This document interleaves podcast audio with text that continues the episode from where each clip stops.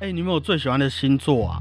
我喜欢巨蟹座，你应该也是因为喜欢的人的关系哈、可是我也很爱天平啊。那你应该也是因为喜欢的人的关系吧嗯，对，大部分是这样啦。 ？OK，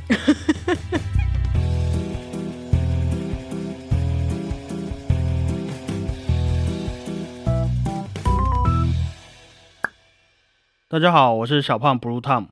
大家好，我是欧良果鹏。我小时候就很好奇一件事情啊，虾米，以前在课本上读到的音乐家，感觉都很厉害嘛，很神，嗯啊，然后都很高不可攀，对啊，我就会很想知道他们是什么星座的，让我自己觉得哎离他们近一点的感觉。说哦，原来你也是双子座，哈哈，好好笑这样子的就感觉。硬要沾上边这样。对 对。那今天啊，我们就来从星座的角度来看看这些古典音乐作曲家他们的个性有没有和你或是你身边的朋友们一样。哦，感觉很好玩哦。嗯，当然有些游戏规则我必须要说在前面啦，星座啊或是占星术其实是有一定的逻辑思考和学问的，就像是科学或是宗教一样，嗯，他们也是另外一种解释这个世界如何看待这个世界的一种方式。哦，一个学说的概念。对，占星术，嗯，所以准不准、受不受用，当然是因人而异啦。有嗯兴趣的朋友们可以去听听看我们第十集的迷信单集哈。所以今天我们就用轻松一点的方式来了解一下这些感觉好像很伟大的古典音乐家，他们都是什么星座、什么样的个性。那也因为星座众多嘛，十二种，我们把它分成上下两集哈，不要一次十二种那么有负担。好，那我想说，就从一个我最不熟悉的母羊座开始好了。嗯，我自己母羊座的朋友好像超级少的，真的数得出来就一两位这样子。不然就是我觉得母羊座都会给我一种，我不会特别去问他们是什么星座的个性，就你你不喜欢，没有不没有不喜欢，没有不喜欢，因为通常我们问别人星座，可能都是因为好奇，想说，哎，这个人怎么那么奇怪？他是嗯什么星座？这样，哦啊，母羊座通常不会给我这种感觉，就你对他不好奇。 可能吧，就是觉得，哎，这个人很好相处，所以不会特别想要去问他的星座，没存在感。因为他这 样子呃，好了，我自己对母羊座的朋友也不太多，不熟，不知道，说不定就是十二星座里面母羊座的人是最少的。哦，有可能哦。啊，这个统计学这样分下来，哎，大家其实母羊座的朋友都很少，这样子。对啊，说不定啊。我自己对于母羊座的人印象都是蛮直接的，然后很热情，就那少数一两个。啊，要讲直接一点的话，我也觉得他们常常会失言啦，就是不太会看场合说话。蛮做自己的，嗯，如果他们有什么想要表达、想要坚持的，就一定会讲出来。嗯，我自己的感觉是这样啦，好不好？对我记得他们对自己好像蛮有自信的，蛮有想法。对那我们母羊座的代表作曲家，啊我就我们就我来猜猜看，好，你猜你让我选好不好？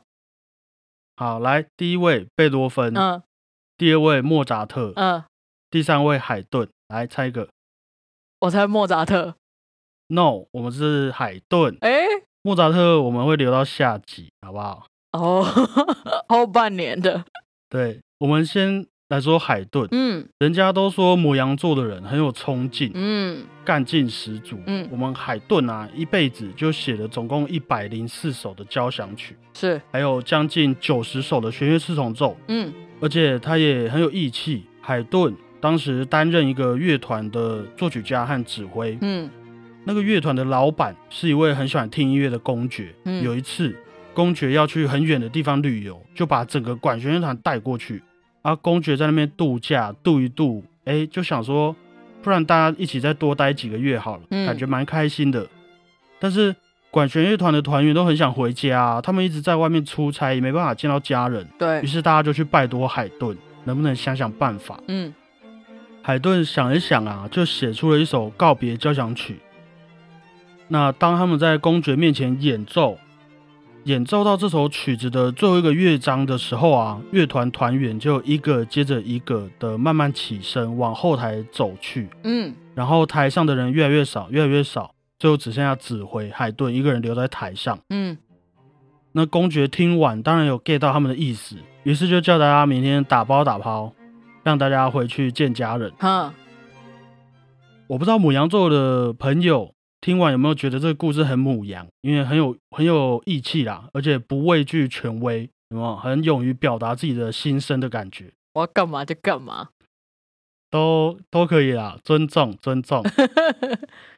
好，那下一位啊，金牛座哈哈，也是我们果鹏的星座。果鹏你自己讲，你觉得金牛座的人都怎么样？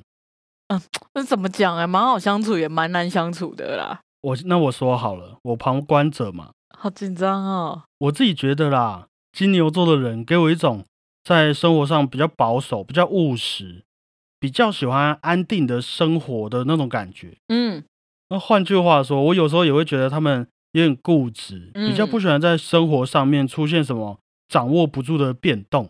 哎、真的，每次有变动啊，我就会觉得我内心的宇宙改变了。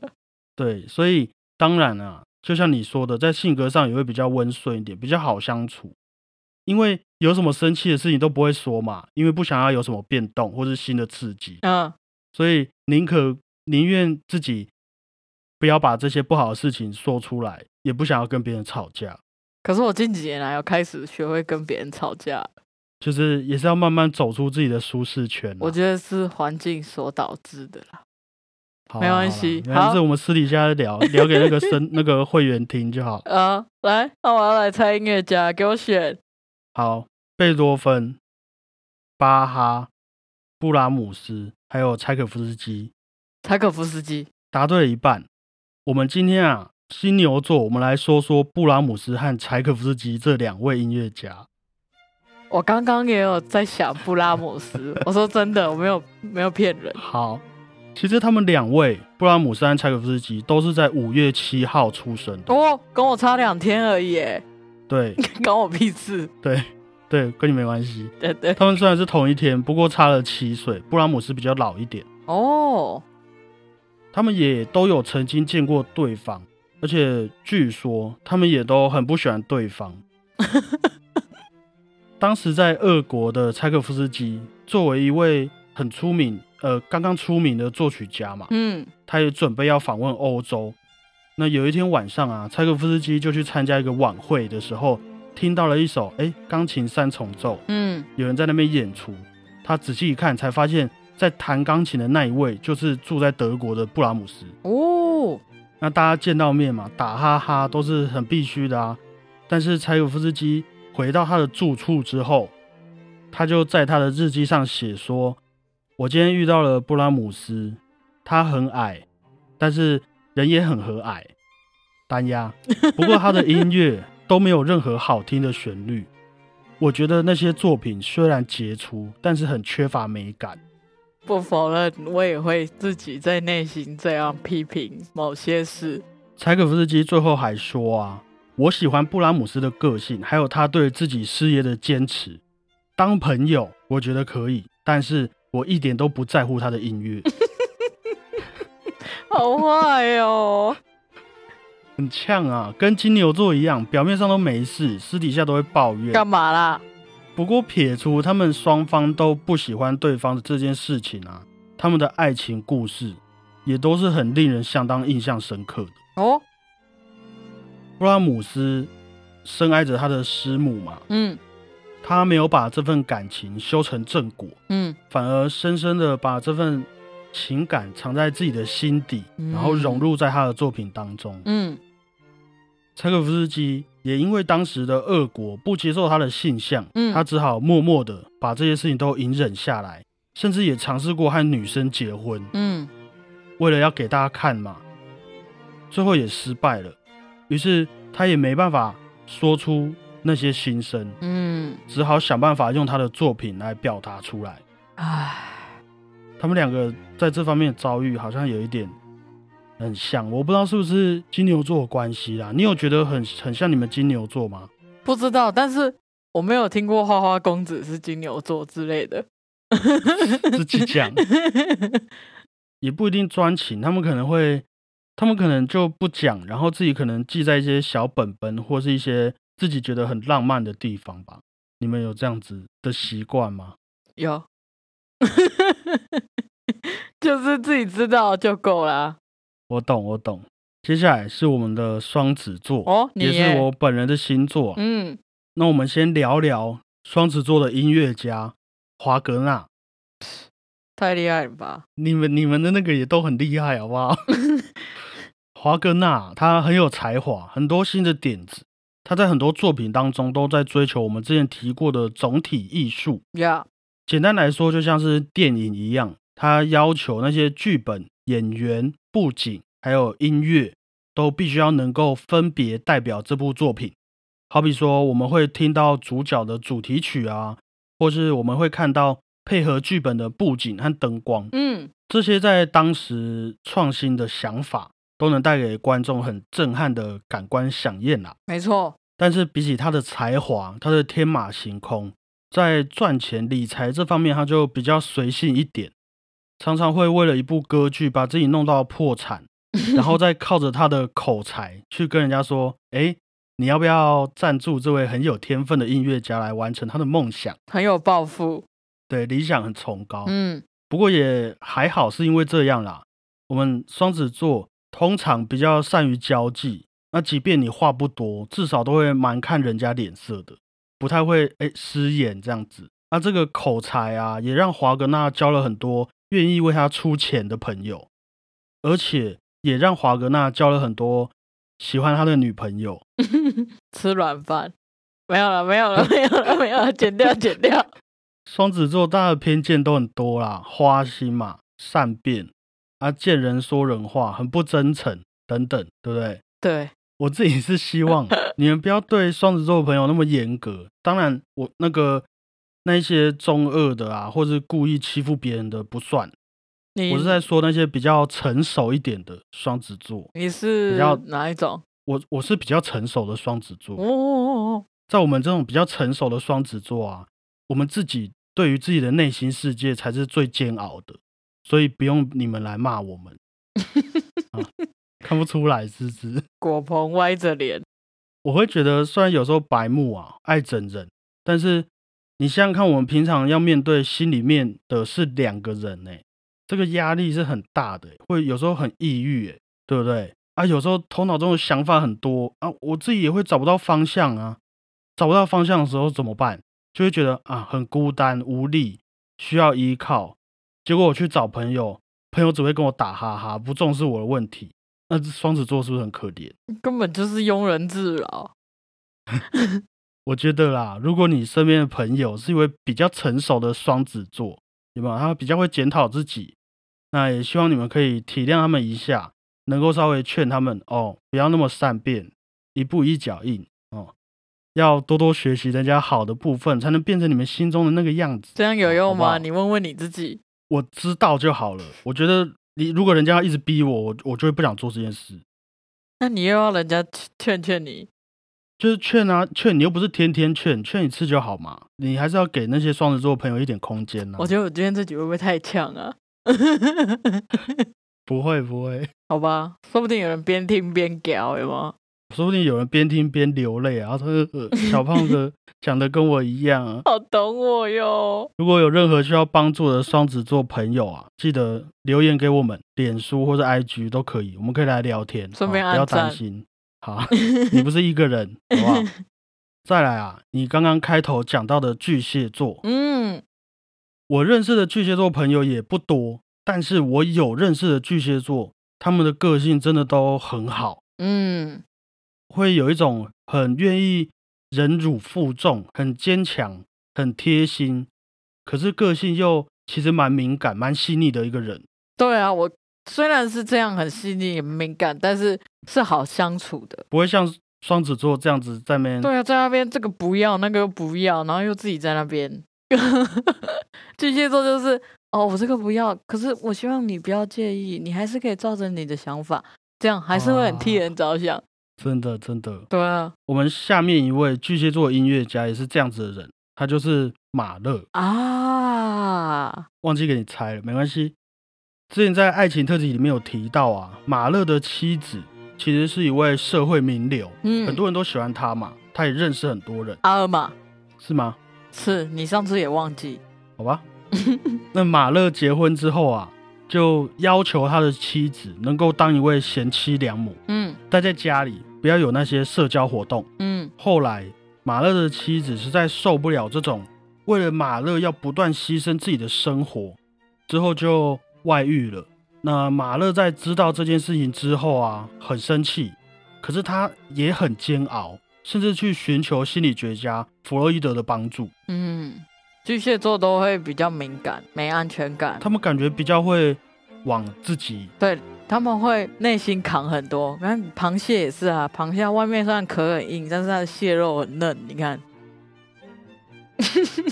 反正后来啊，马勒就从原本的不能理解他的妻子，逐渐意识到自己的过错，嗯，然后想办法要挽回他的妻子。哦，在工作上的马勒也是饱受折磨啊，在短时间之内演出很多场音乐会的这种行程啊，他也撑下去了。嗯因为他自己是犹太人的身份被排挤、被欺负，他也撑下去了。嗯直到他生病过世的前几个礼拜，他也依旧撑着自己的身体，连续演出了好几十场的音乐会。哇，好硬哦，很 gay 呐，这种巨蟹座啊，对于家庭的执着，对于感情世界的多重善感，还有工作上的负责，其实我自己是蛮喜欢这个星座的。我可能嗯没有那么了解男生的部分，不过女生我遇过的真的个性都蛮好的。嗯，不否认，对，我就不多说啦，留着之后给我们的那个频道会员听好了，如果有的话。对，总之我们都给分嘛，对啊巨蟹座嗯，啊，真的不错，谢谢你 们。好，接着是我们的狮子座，哦，蛮让人印象深刻的一个星座，因为我觉得狮子座的朋友都蛮大方的，举止啊，行为举止上不会跟你在那边斤斤计较。对于好朋友来说啊，好朋友我也会觉得很可靠，而且很诚实，这些是好话的部分啊。我就在等你有什么吗？好的哦，不要给我在那边想不出来，我等一下回去，我等一下回去补充那个金牛座的。 我目目前没有想，我跟我很熟很熟的也比较少狮子座了，那其他哈，我觉得狮子座啊，会让我觉得有点爱面子、不服输啊，啊，有一些还会很强势。对于一个双子座的小弟弟的我来说，有一些狮子座生气起来是蛮可怕的。对啊，那种翻脸不认人的感觉，对，啊，那好啦，那我就让你们当大哥、当大姐，不要得罪他们啊！一不小心没有给他们台阶下，他们又要生呃气，对啊，就 这真的麻烦啊。有点不知道怎么办，我们狮子座的代表音乐家啊是我们印象乐派的大师，那个我知道，你现在在演是不是？我在想。印象乐派，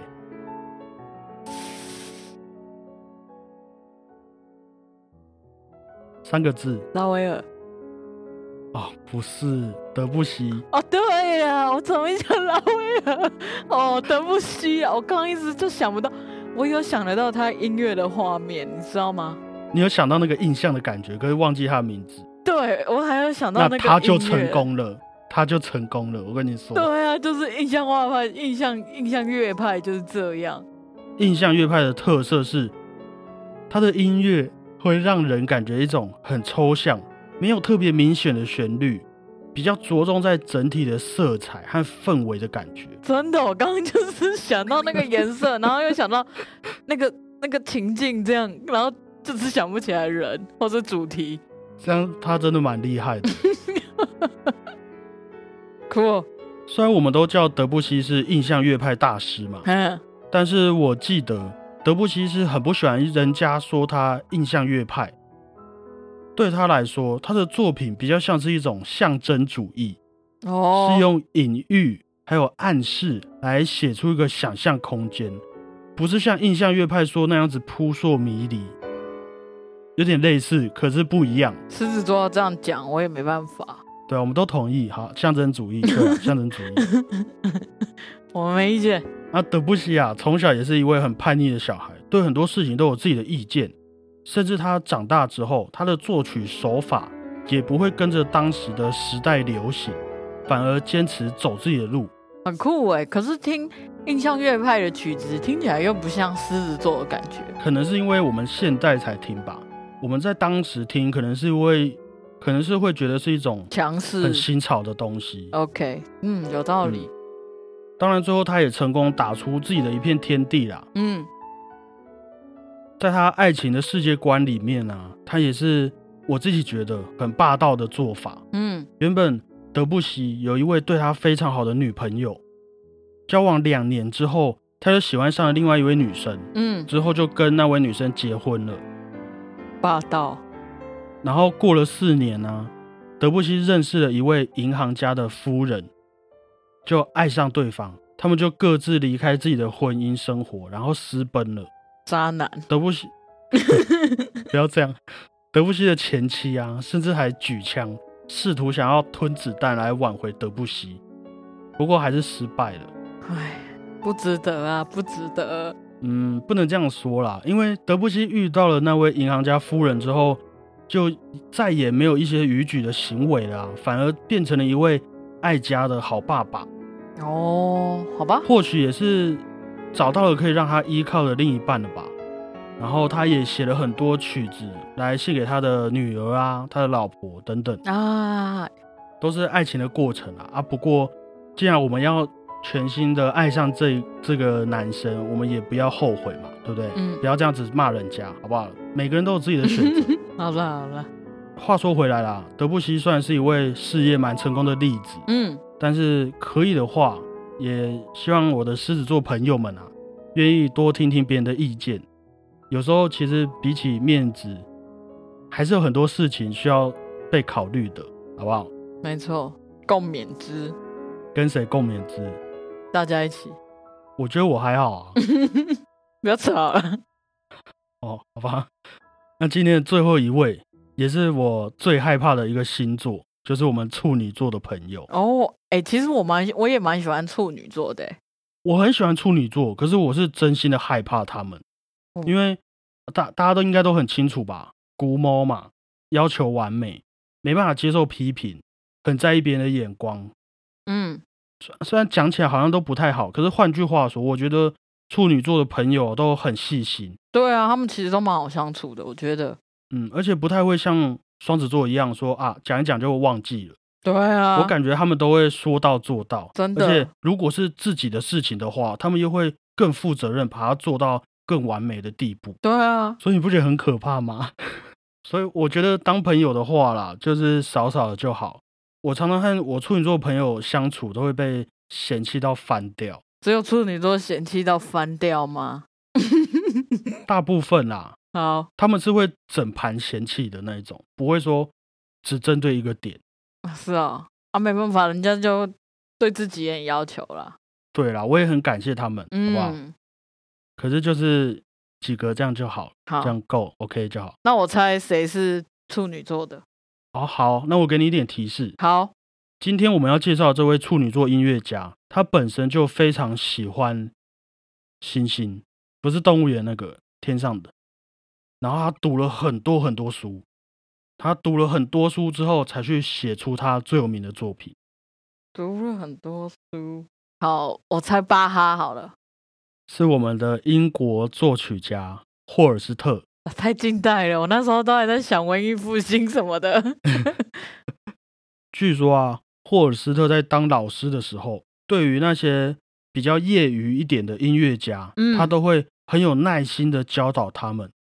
但是如果他们本身是职业的音乐家，他就会变得超级严格。有道理啊，对于一部作品来说，我们之前常常会听到很多作品是在描写一些思乡啊、心情不好啊，嗯或是心情很好。嗯，但是霍尔斯特最著名的作品行星组曲， Yes，是他用占星学当做考据，占星术哦把每一颗星球的个性啊和主题都标示得一清二楚，才写出了这部有七颗行星的行星组曲。那你觉得他相信星座吗？他应该是超级相信的吧？他是占星术的大师诶、哦，哈，也是，研究这么多才去写作品，这件事情就已经很处女了吧？他的东西做到很完美，真的，对啊，真的很可怕。如果是我，我自己啦，如果去研究这个，我应该研究半科，我就没办法。对啊，这种天文学的东西呢，所以关于处女座，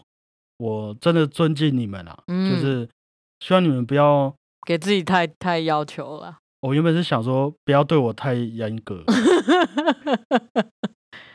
啊，严格是好事，好不好？我应该要虚心接受。对啊，好啦，那今天的六个星座和六位音乐家，哎，七位，大家都有很独特的性格。我记得唐老师有说过一句话，他说星座就像是一块画布一样。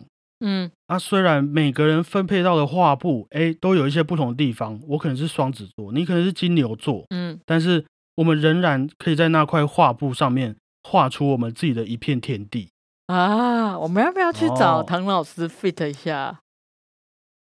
等我们长大，好不好？所以就没有说，哎、啊，狮子座哪哪有都是这样子，也有不是这样子的人，对，也有不是这样子的人，嗯只是你拿到的是一块狮子座画布而已，对不对？嗯？那这次音乐家的星座上集，我们就分享到这边，嗯，剩下的六位就期待下集我们把它一次补上，好不好？没错。对这些有兴趣的朋友们，也可以来跟我们反映一下，或是平反一下。好啦，我也会尊重大家的意见啊，不要担心。嗯那以上。